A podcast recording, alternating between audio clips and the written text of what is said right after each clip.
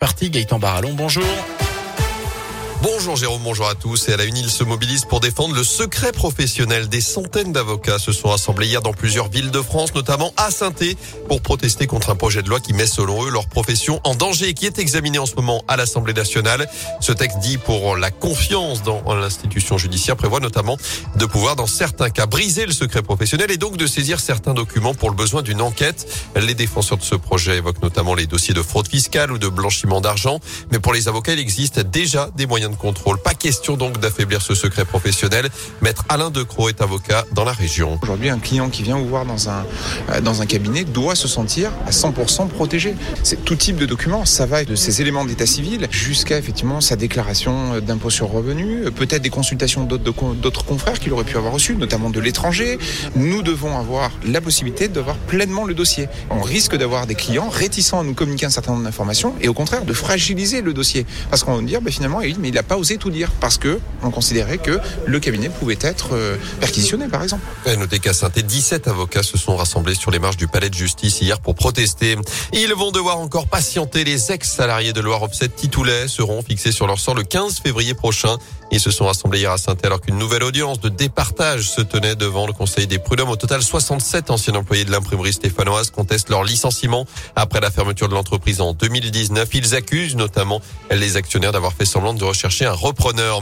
Dans l'actu également, deux fillettes renversées par une voiture à saint Ça s'est passé aux alentours de 17h hier, boulevard Jules Janin. L'une âgée de 9 ans était transportée en urgence absolue vers l'hôpital Nord. L'autre de 6 ans était plus légèrement touchée, également prise en charge par les secours. L'automobiliste de 70 ans a lui été placé en garde à vue.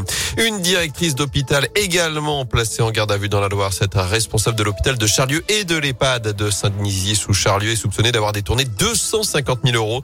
D'après le progrès, la suspecte âgée de 49 ans était interpellée chez elle hier à Riorges. Une perquisition également eu lieu dans les locaux de l'hôpital. Elle est accusée d'avoir attribué un marché public de sécurité à une entreprise créée par un de ses proches en 2015. Cette société n'a fourni aucune preuve de prestation quelconque. Une partie des fonds qui lui étaient versés par les établissements de santé revenait ensuite sur les comptes de la directrice. À suivre cette grève à la SNCF aujourd'hui. Pas d'impact sur les TGV, mais les TER sont perturbés. Les cheminots réclament des hausses de salaire. Le détail est à retrouver sur le site de la SNCF.